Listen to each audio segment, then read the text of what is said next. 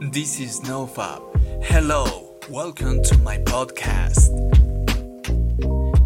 This is the first chapter of this channel.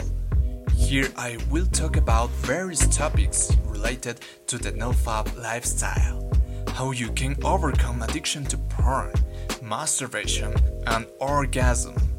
I will try to be as realistic as possible with my experience and how I dealt with addiction to fap.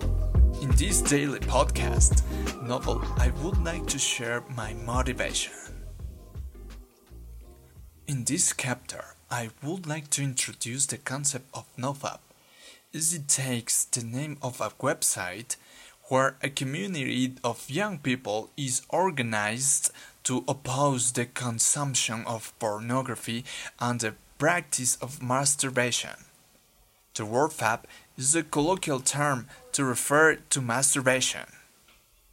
The reasons why members of this community practice nofap vary widely, mainly highlighting personal improvement, physical and mental improvement, and in other cases having to do with religious, ethical, and moral issues.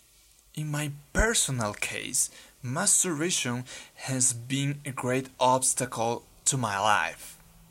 So, on more than one occasion, I have tried to quiet this habit, which in many cases becomes addiction. This will be my first day in the challenge, a new revire for me. Since today I am more motivated than ever.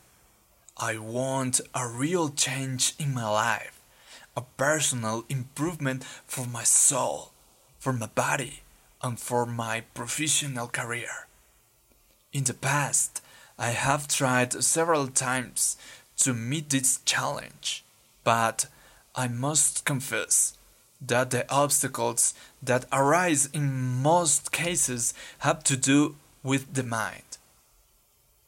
The main reason for relapse is usually exposure to external stimuli, which causes the mind to produce lustful thoughts within itself, which causes stress and anxiety in most cases.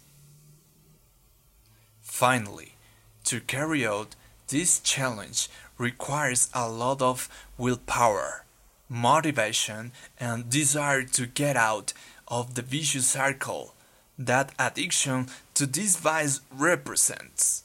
Therefore, to carry out the challenge, I have to follow several productive habits throughout the day, such as reading, exercising, eating healthy, and the main thing, avoiding stimuli.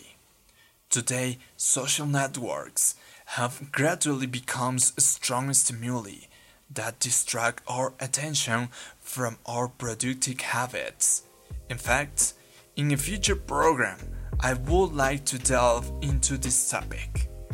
Without more to say for now, I said goodbye. I hope you are very well and wish you the best so that we can carry out our challenge with all the motivation because we have the attitude.